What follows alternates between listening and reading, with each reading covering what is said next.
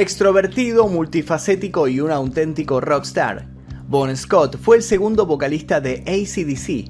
Apenas comenzada la década del 70, fue parte del despegue de una banda que no sabía que su fama tendría una ascendencia ilimitada. Con sus jeans apretados, sin remera y con chaleco, ponía la voz y recorría el escenario con una actitud que dejaba en claro su nuevo estilo. La rebeldía corría por sus venas y su historia de vida siempre al límite, así lo demostró.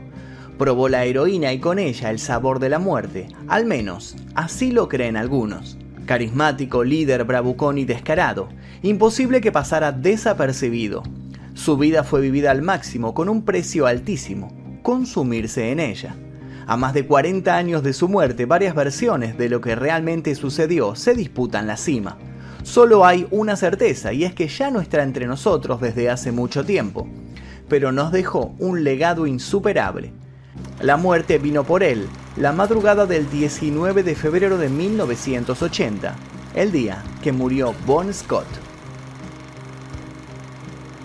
Hoy en día muchos de los temas que grabó Bon Scott con ACDC son de difícil acceso o se encuentran bloqueados en ciertos países. ¿Les pasó por ejemplo de querer escuchar una canción o ver un videoclip y que aparezca el cartelito de que no se encuentra disponible en este país? Bueno, nosotros nos pasó justamente armando este video, pero pudimos solucionarlo gracias a Surfshark. Surfshark es una VPN, una herramienta que te permite acceder a contenido bloqueado en ciertas regiones, protegiendo tu identidad y tu conexión. Yo la utilizo a diario cuando, por ejemplo, tengo que conectarme con mi notebook a Wi-Fi de lugares públicos como una cafetería y quiero proteger mis datos. Además de eso, me permite acceder a contenido como videos de YouTube o películas que están bloqueadas en mi país, porque una de las cosas que se puede realizar con Surfshark es desbloquear las 15 bibliotecas mundiales de Netflix y utilizar BBC iPlayer, Hulu y otras plataformas que actualmente tienen contenido que no se encuentra disponible aquí. Así que si quieren y toman mi consejo, les dejo un link aquí debajo en la descripción para que se descarguen Surfshark con un 83% de descuento y 3 meses gratis. Además de eso, les recuerdo que lo pueden usar un mes, 30 días y si no les gusta, les devuelven el dinero. Así que bájenlo, úsenlo y después me cuentan qué tal les pareció. Ahora sí, comencemos. Bon Scott nació el 9 de julio de 1946 en Escocia. Junto a sus padres, Charles e Isabel Scott, emigró hacia Australia cuando tenía apenas 6 años. Corrían los años 50 y el Reino Unido intentaba reconstruirse después de la Segunda Guerra Mundial. Había mucho desempleo y en contrapartida Australia les ofrecía un trabajo no cualificado, una posibilidad. Asentados ya en Fremantle, el pequeño Scott aprendió a tocar la gaita y el tambor en la Coastal Scottish Pipe Band, pero su acento lo llevó a padecer burlas por parte de sus amigos. Le gustaba ir a misa y era uno de sus planes favoritos de pequeño, aunque su única razón para asistir era cantar en el coro. Se puede decir que hasta los 10 años de edad Scott se comportó sumiso y obediente, pero con la adolescencia las cosas cambiaron, y no para bien. Fue expulsado de la escuela cuando tenía 15 años, dada su conducta rebelde e incontrolable. Pasó unos meses en la prisión de Fremantle, también en un centro de evaluación, y nueve meses en la institución juvenil Riverbank. Le elevaron cargos por dar una falsa identidad a la policía, haber robado gasolina y haberse escapado de una custodia legal. Scott sin duda estaba marcando un camino a seguir que se alejaba del típico de los jóvenes de su edad. Luego de cumplir la condena, su familia lo incitó a entrar en el ejército. Estuvo en el ejército de tierra de Australia, pero poco tiempo ya que no logró acostumbrarse a las normas y fue despedido por inadaptado social. Su padre Charles, de oficio panadero, lo empleó como ayudante y Scott, ya con 17 años, vendía bollos calientes. Fue durante ese tiempo que comenzó a tocar la batería y cantar en una banda de blues llamada Spectors. Ese fue su primer acercamiento a la música por fuera de la iglesia y allí Scott se lucía demostrando su fanatismo hacia Little Richard. The Spectors se terminó por convertir en The Valentines que sonaba mucho más pop. Les fue muy bien hasta llegaron a grabar un single para la multinacional Coca-Cola. Cuando lograron la base de éxito necesaria se animaron a salir de Australia pero los excesos harían su primera aparición. Scott se convertiría en uno de los primeros músicos en ser arrestado por un periodo de tres meses por tenencia de marihuana.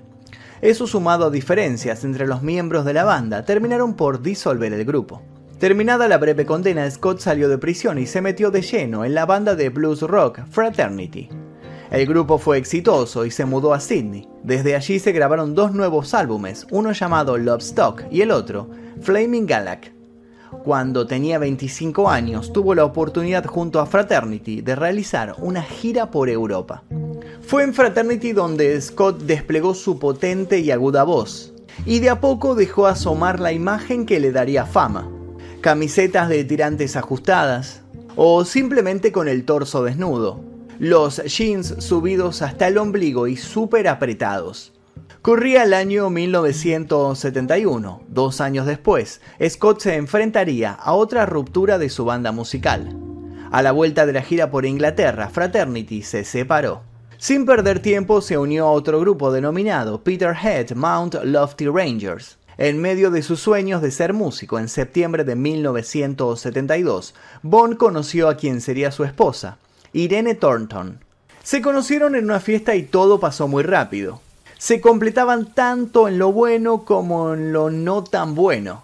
A ambos les gustaba beber en exceso y fumar todo el día marihuana. Se casaron de improviso porque con Fraternity Scott viajaría a Inglaterra y los organizadores del festival dijeron que solo le pagarían el viaje a las esposas de los miembros de la banda, no a las novias. Pero la relación no duraría mucho, ya que cuando Bond aceptara otros proyectos, dejaría a Irene.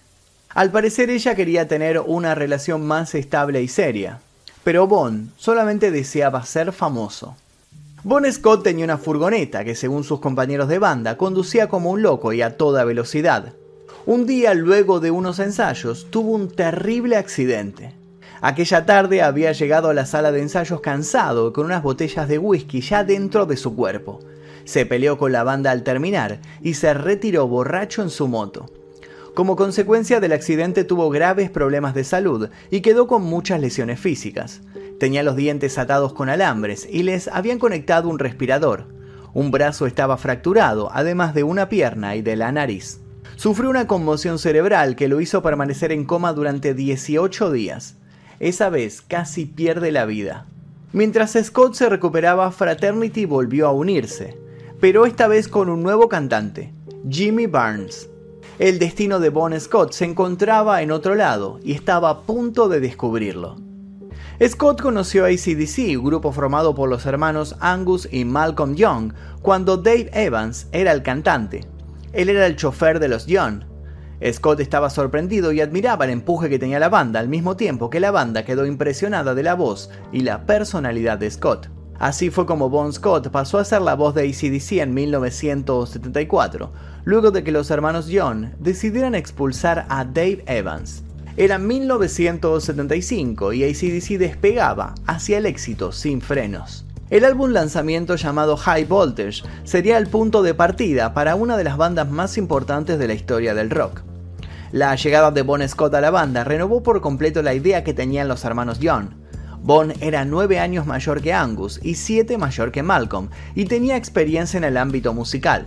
De alguna manera, le aportó profesionalismo a la banda y eso llamó la atención de la industria.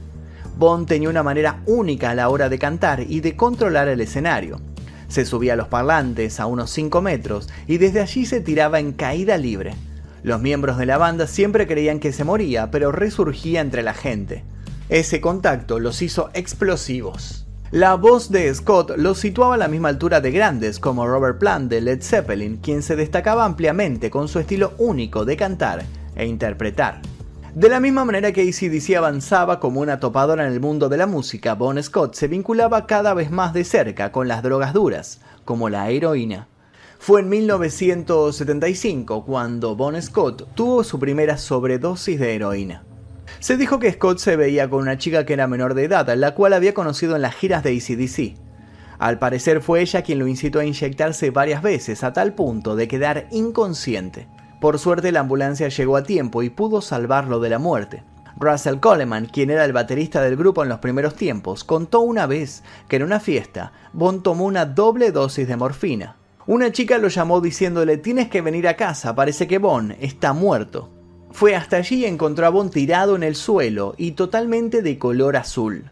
Tuvo que llevarlo de inmediato a un hospital. La vida le daba chances de seguir una y otra vez, pero las drogas duras no eran todo. Su adicción al alcohol lo ayudaban a sobrepasar muchos momentos. El éxito de ACDC, acompañado de un ritmo imparable y a pura adrenalina, llevó a límites a todos. El propio Bon había dicho que no llegaría a los 40 años, dada la vida que llevaban. Noches de fiestas interminables, alcohol, drogas como heroína y marihuana, poco descanso, giras internacionales. El punto final se acercaba. Volviendo de un viaje a Australia, Bon Scott le dijo a un viejo amigo que ya había tenido suficiente del circo. Con la publicación del quinto disco de estudio de ACDC, Highway to Hell, en el verano del 79, el éxito de la banda se disparó como nunca lo llegaron a pensar. Vendieron millones de unidades, convirtiéndose en los primeros en lograrlo. Pero por otro lado, según los hermanos John, la grabación de Highway to Hell fue muy complicada. Bon Scott llegaba siempre tarde o directamente no llegaba, y en caso de ir lo hacía alcoholizado. Su estilo de vida irrumpía el ámbito profesional, y sin embargo, el disco se registró con resultados excelentes. Los integrantes de ACDC ya no podían lidiar con su falta de disciplina y su descontrol. Como les dije al comienzo de este video, existen varias hipótesis acerca de la muerte de Bon Scott. E incluso más de 40 años después del suceso, todas estas hipótesis coexisten y ninguna logra tomar el podio y esclarecer lo que realmente sucedió con este artista. La versión oficial de los últimos momentos con vida de Bon Scott está representada y contada por Angus y Malcolm Young. Ellos eran sus compañeros en ACDC y contaron todo con el aval de la certificación del Departamento Policial y Médico, que tomó cartas en el asunto en aquel momento. Según cuentan ellos, en enero de 1980 el cantante se encontró con los hermanos John, luego de que ellos lo citaran en un estudio de grabación en Londres. Bond dijo haber pasado antes por el dentista, cosa que no hacía muy frecuentemente. La idea era mostrar la música que habían compuesto para la banda luego del éxito de Highway to Hell. La intención obviamente era que Bond escuchara la música y escribiera las letras. Muchas de estas letras se lucirían en el disco Back in Black, pero eso no sucedió.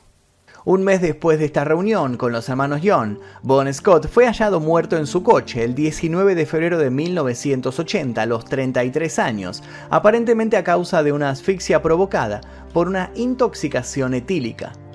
Más específicamente, la causa certificada de su muerte fue intoxicación etílica y muerte accidental por broncoaspiración lo que se traduce como se ahogó en su propio vómito.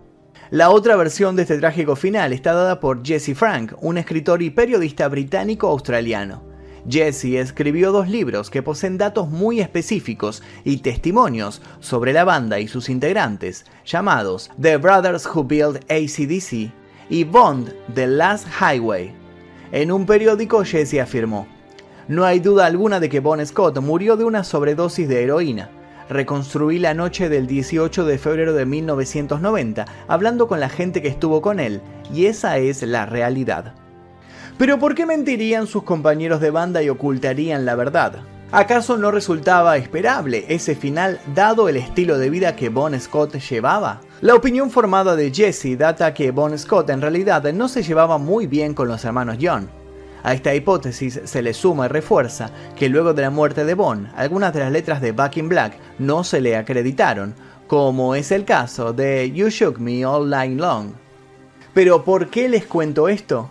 Porque Back in Black es el segundo disco más vendido en la historia de los Estados Unidos. Le sigue debajo Thriller de Michael Jackson. Estamos hablando de muchísimo dinero en juego, dinero que se podrían haber llevado los herederos de Scott y que quedó en manos de los Young. Según Jesse, Bon Scott tenía en su cuenta corriente al morir 31.162 dólares, algo inusual por haber sido el vocalista de una de las bandas más grandes y exitosas en el momento de su muerte, e incluso que lo sigue siendo en la actualidad. Pero para otros, para poder entender qué pasó aquella noche del 18 de agosto de 1980, horas antes de la muerte de Bon Scott, se debe tener en cuenta la opinión de una persona, Alistair Kinnear. Él fue un gran compañero de fiestas y sobre todo de la última que tuvo Bon antes de morir. Según Kinnear, con Scott estuvieron bebiendo en varios bares de Londres. Bon Scott había alcanzado un grado de borrachera tal que Kinnear decidió llevarlo a su casa en su auto, un Renault 5. La noche no daba para más. Kinnear, al ver a Bon tan pesado e inconsciente de lo que habían bebido y con la intención de no despertarlo, le puso una manta encima, cerró las puertas del auto dejándolo dentro y se fue.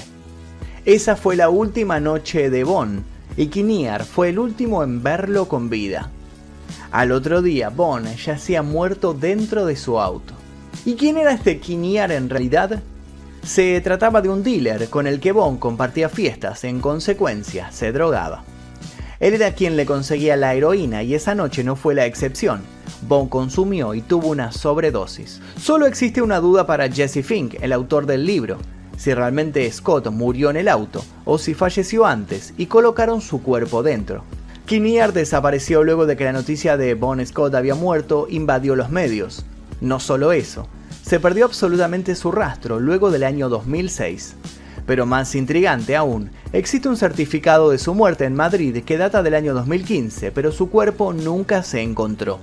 Ese día Angus Young fue contactado por varios conocidos que le dieron la noticia y él no quería creerla, hasta que llamó a su propio manager y este se lo confirmó.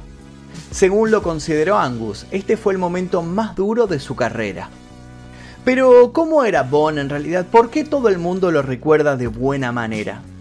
A más de 40 años de su muerte, la gente lo recuerda, apenados por su triste final, pero como uno de los vocalistas que pisaba más fuerte el escenario.